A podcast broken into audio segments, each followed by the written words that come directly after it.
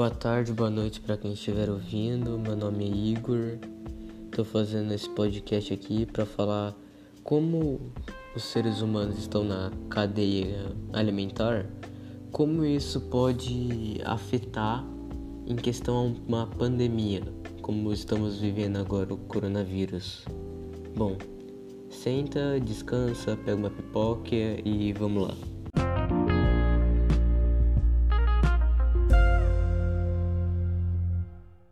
Bem, pegou sua pipoca, seu refri?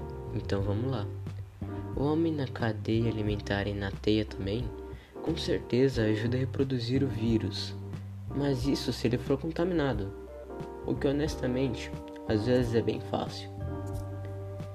Bem, mas por que o homem consegue fazer com que o vírus se multiplique tão facilmente? Bom, eu vou te dizer o porquê. O homem tem uma liberdade gigantesca no mundo. Ele pode pegar um avião, um carro, ir andando, ir de bicicleta, skate e qualquer outro meio de transporte. Onde quer que ele vá, o vírus vai estar com ele. Onde quer que ele trocar, que ele possa tocar, perdão, é, ali vai estar contaminado. E ali outras pessoas também vão passar a mão. Ou seja, outras pessoas vão pegar. E assim essas outras pessoas vão fazer a mesma coisa que ele. Vão passar a mão em outros locais e assim vai me transmitindo o vírus.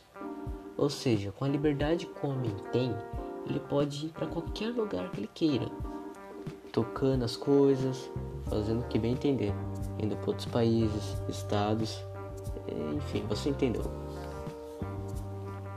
Bom, mas o que, que isso tem a ver com que ele está na cadeia alimentar? Simples.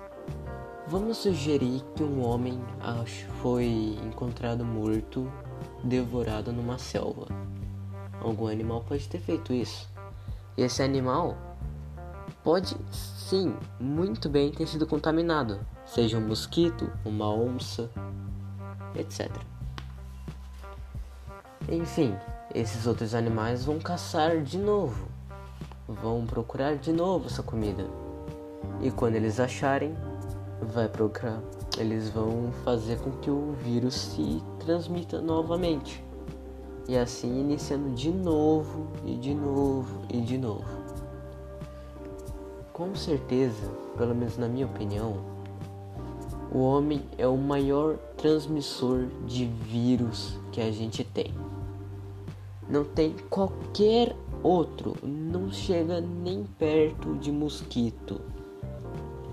Com certeza, o homem é o transmissor de vírus mais fácil e rápido que podemos imaginar. Bem, eu tô aqui para dar minha opinião. Obrigado a você que ouviu. E bem, até a próxima.